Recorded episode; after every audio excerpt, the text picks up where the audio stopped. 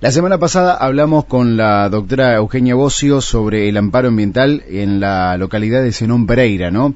Este dictamen de la Corte Suprema de Justicia de eh, limitar hacia los mil metros, de imponer los mil metros de libres de fumigaciones, ¿no? en una causa judicial. Y como cada martes hablamos con el abogado Alfredo Catani, vamos a charlar ¿no? sobre este amparo, de qué se trata, eh, a quién corresponde, cualquiera lo puede hacer. Bueno, bienvenido Alfredo, ¿qué tal? Buenas tardes. Hola Ricardo, buenas tardes para vos y bueno, para toda la audiencia de la radio. Habíamos dicho cuando nos cruzamos por ahí en la calle de hablar en algún momento de, medio ambiente y de también de, de estas leyes que por allí nos cuidan a los ciudadanos. Eh, bueno, y llegó el momento, ¿no? De, ya que justamente se conoció esta, esta causa, este, este fallo, bienvenido sea para charlarlo ahora con vos. Bueno, sí, la verdad que, mm, bueno, yo he participado también en esa causa, así que me toca de cerca un poquito y, haber visto bastante bien el tema. Y lo que respecta a este amparo, viste, es, interesante para que también la, la, gente sepa cuál es el alcance que tiene, no solamente en lo que respecta al amparo ambiental, ¿cierto? Porque de lo que habló la doctora Bocio la vez pasada era específicamente lo referido a una acción de amparo por un particular eh, referido a lo que es la aplicación de los agroquímicos. Ahí lo que hay que saber es específicamente que este, bueno, lo que es la ley de amparo está, el amparo está específicamente reglamentado en lo que es a nivel nacional, en la Constitución, en la Constitución de la provincia, en el artículo 17, y básicamente para que se entienda un poquito es que es un trámite muy muy rápido, un trámite sumario, te dice la ley, y es eh, se tiene que aplicar cuando no hay ninguna otra herramienta judicial cierto idónea para poder eh, satisfacer la necesidad del justiciable, cierto, es decir, es, la, es una medida eh, en teoría, ¿no, Ricardo? Porque hay, hay amparos que te demoran, como en este caso, por ejemplo, el de amparo ambiental que habló la doctora Bocio la semana pasada duró siete años, o sea, pero bueno, la ley de amparo es, eh, es, básicamente una herramienta que tiene cualquier ciudadano para poder acudir a la justicia frente a cualquier una demanda que no, no, no amerita ningún tipo de, espera, por así decirlo. Claro. Es lo común que habrás escuchado muchas veces, digamos, lo que es el, amparo por el tema de los medicamentos o por los tratamientos médicos oncológicos o por ahí algún tratamiento o, eh, médico muy particular de, elevado costo que nos cubren las obras sociales. Eh, hay bastantes, digamos, derivaciones, lo que es dentro, lo que es la acción de amparo, y dentro de eso está también el amparo ambiental, ¿no? Claro, claro. Eh, obviamente para que la justicia accione rápido, ¿no? En este caso justamente se hablaba de salud y por eso también eh, era necesario el amparo. Claro, lo que pasa es que el amparo, por ejemplo, porque tengo una idea, tiene plazos muy que no, no, si vos los escuchás no lo puedes creer, porque te dicen que eh, la prueba, por ejemplo, se, se tiene que diligenciar o producir en 10 días, la sentencia sale a los 3 días, contestar la demanda en 5 días, los recursos se plantean en 2 días y la sentencia te sale en 3 días. Son cuestiones, digamos, que son, como mucho uno lega o ha estudiado, son por ahí plazos ordenatorios, ¿se entiende?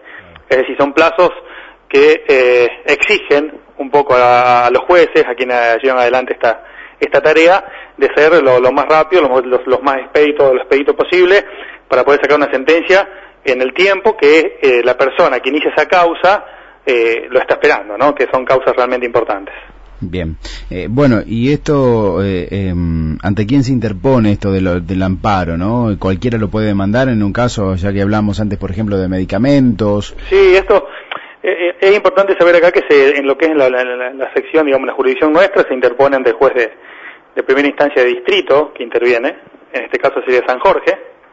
Eh, también hay algunos temas más delicados por ahí de competencia, lo que son amparos de salud por cobertura de obra social, ya interviene la, justicia federal, tendríamos que ir a la justicia de Rafaela, pero eh, es importante saber que está al alcance de cualquier persona, que son vías rápidas y que eh, específicamente en alguna que otra eh, causa daño a la salud, fundamentalmente, son las vías más más rápidas y más idóneas para poder solucionar los problemas, ¿no? Claro, claro.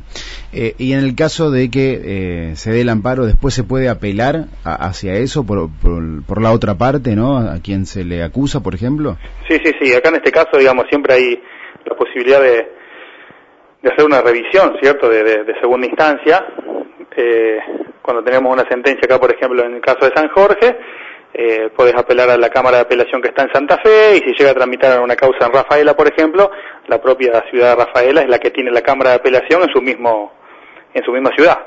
En el caso del amparo ambiental que, hablaban ustedes la semana pasada, a su vez fue hasta la Corte Suprema de Justicia por una cuestión también de otro recurso que, que se ha interpuesto, así que digamos, imagínate que ya tienes no solamente segunda instancia, sino tendrías como hasta una tercera instancia revisora para que cada una de las partes tengan todo su, su derecho de, de, defensa debidamente resguardado, ¿no? Claro. En este caso, ya que hablamos de, esta ley, de, este amparo del medio ambiente, eh, ¿sirve como ejemplo para otros casos, por ejemplo? Sí, sí, realmente yo creo que sí, uh, estará saltando un poquito, yo creo que se habló bastante en la radio también y eh, en, la zona, lo que fue la, la sentencia del caso de Sastre también. Sí. El, el caso de Sastre, la diferencia es que esa distancia de 2.000 metros, eh, si mal no recuerdo, fue en toda la localidad. En el caso de Zenón Pereira fue establecido eh, respecto a una vivienda en particular. Sí. Eh, yo creo que, digamos, eh, poco a poco eh, se ha ido como tomando conciencia un poquito más de este tema eh, y van tomándose como parámetros o pisos mínimos, creo yo. Veremos cómo seguirán o cómo se saldrán los siguientes fallos ¿no? de esta temática, que para mí esto recién comienza. Y yo creo que por debajo de los mil metros ya no va a salir más ningún fallo, es lo que yo creo. Eh, no creo que hay principios, también la doctora Bocio habló la semana pasada de esto, hay principios de precautorios, principios de progresividad, es decir, hay como un piso mínimo por debajo del cual ya no van a poder pasar los jueces para defender, digamos, lo que es la salud de la población en esta temática tan específica, ¿no? Claro.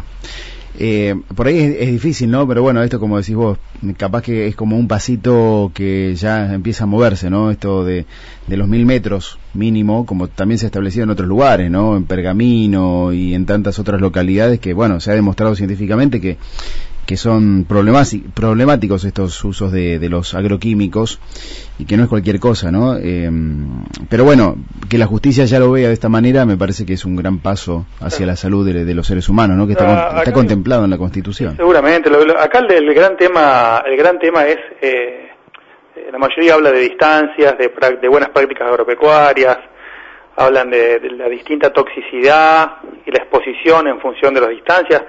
Eh, acá el gran tema justamente es acordar un, me parece a mí, entre todos los actores que están involucrados, una distancia mínima que, involucre, que permita el desarrollo de una sociedad eh, de manera saludable, ¿no? Eh, hay estudios realmente en los cuales uno ha tenido acceso por distintos expedientes donde ha tramitado. Eh, uno lo tengo específicamente ahora acá en la mano, que realmente eh, asustan cuando están hechos por laboratorios y por profesionales de, que ponen de, de puño y letra su, su firma y su sello y avalan unos estudios que realmente eh, da que pensar y de la importancia de, establecer una distancia eh, sinceramente que sea mayor a la que tenemos eh, y sobre todo pensando en los en los en nuestros hijos no y sobre todo también qué sociedad queremos dejarle a, a nuestros hijos y a nuestros nietos. Eh, la verdad que es, es preocupante eh, sobre todo, digamos, hay un informe acá de la Organización Mundial de la Salud también donde dice que justamente por ser niños son los más, los más vulnerables a toda esta situación. Eh, y es que tienen una excepcional vulnerabilidad a los efectos agudos y crónicos de todos los peligros ambientales, ¿no? En este estudio que estoy viviendo y que después te lo voy a pasar, habla también de la, de la alteración de, o la ruptura eh, eh como por factores de agentes genotóxicos que favorecen enfermedades, bueno, realmente es preocupante. Pero bueno, eh, este tipo de acciones de amparo eh, por ahí puede tener, digamos, la, no pueden ser, eh, ser absorbidos de manera simpática, por así decirlo, por algunos, porque el, juez te pone una distancia precaprichosa, pero yo creo que por ahí lo importante sería, a mi criterio, poder coordinar, ¿no? Poder acordar alguna distancia un poquito más, más elevada de la actual, en función de, del derecho de salud de todos, ¿no?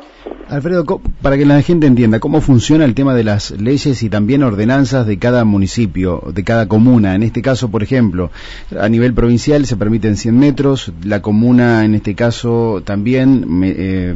Acá lo que mm, hay que saber es que la, comuna es de un ente autónomo. ¿cierto? Es un, este es un tema ya de derecho constitucional, pero es, es, autónomo y tiene la posibilidad de dictar sus propias normas dentro de eh, dictar sus propias normas, tiene la posibilidad de reglamentar esta situación de, de los metros eh, o la distancia mínima en función de los distintos grados, como hablamos al principio, de toxicidad. Hoy creo que están en 100 metros marihuana para determinada, para determinada grupo o clase de, agroquímicos o fertilizantes o no sé, bueno, un poco más específico. pero es la propia comuna la que tiene que dictar su propia ordenanza y establecer esos metros. O sea, frente a esos metros es cuando se levanta aquel afectado, como pasó en el caso de Cerón Pereira, como pasó en el caso de Sastre, como pasó en San Jorge, en, varios pueblos de, la provincia de Córdoba, eh, van y hacen, mediante esta acción de amparo, demostrando que hay una afectación a la salud, obviamente, porque ese es el, la base fundamental para poder iniciar una acción de, de este tipo, y bueno, y en ese, en ese contexto, en ese marco de un juicio que es bastante largo, como, como te comenté recién, el juez evalúa todas las pruebas que hay y en función de eso eh, determina una cantidad de metros, que bueno, eso es lo que realmente te digo, que por ahí puede no gustarle un montón de gente, pero no le dan chances a la, si no se acuerda, entre comuna, entre afectados, entre los propietarios o arrendadores de los predios rurales, si no se acuerda, va a ser un tercero, que en este caso es el juez, que determine esa distancia. Claro. Te preguntaba, el tema de la, distancia que impone la provincia, la comuna en este caso, ¿puede aumentar la cantidad de metros? Puede aumentar la cantidad de metros.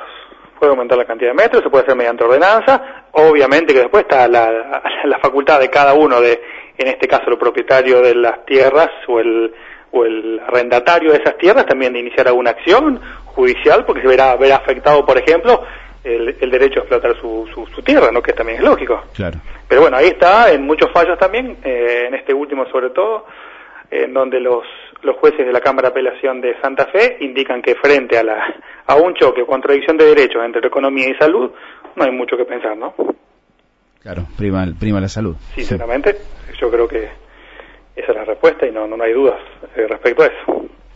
Bien, bueno, eh, Alfredo, bastante completo y la verdad que hemos tenido un año muy interesante, ¿no? En, los temas y obviamente te, te, lo propongo al aire de continuar el año que viene con temas que también son interesantes, que por allí han quedado y, lo bueno de que la gente está ahí atenta para aprender. Eh, en mi caso personal he aprendido muchísimo con vos, así que te agradezco mucho. Bueno, eh, yo agradecido también por, por, el espacio y bueno, aceptado el, desafío para el año que viene y con temas nuevos y actuales el, lo que quieras. Eh, charlar y discutir al aire no hay ningún problema. Dale, buenísimo. Alfredo, que tengas un gran año. Muchas gracias como, como siempre te lo digo cada martes y un abrazo grande. Bueno, igualmente para vos y para toda la familia de la radio y la audiencia que te está escuchando. Dale, gracias Alfredo. A, todos tus asociados también que, que también te han suplido. un poquito. Sí, sí. Bueno, muchas gracias. Gracias, un abrazo.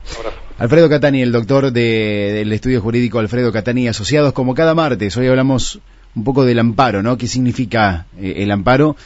Nos metimos también un poco con el amparo ambiental y terminamos hablando un poco también de, medio ambiente y las leyes.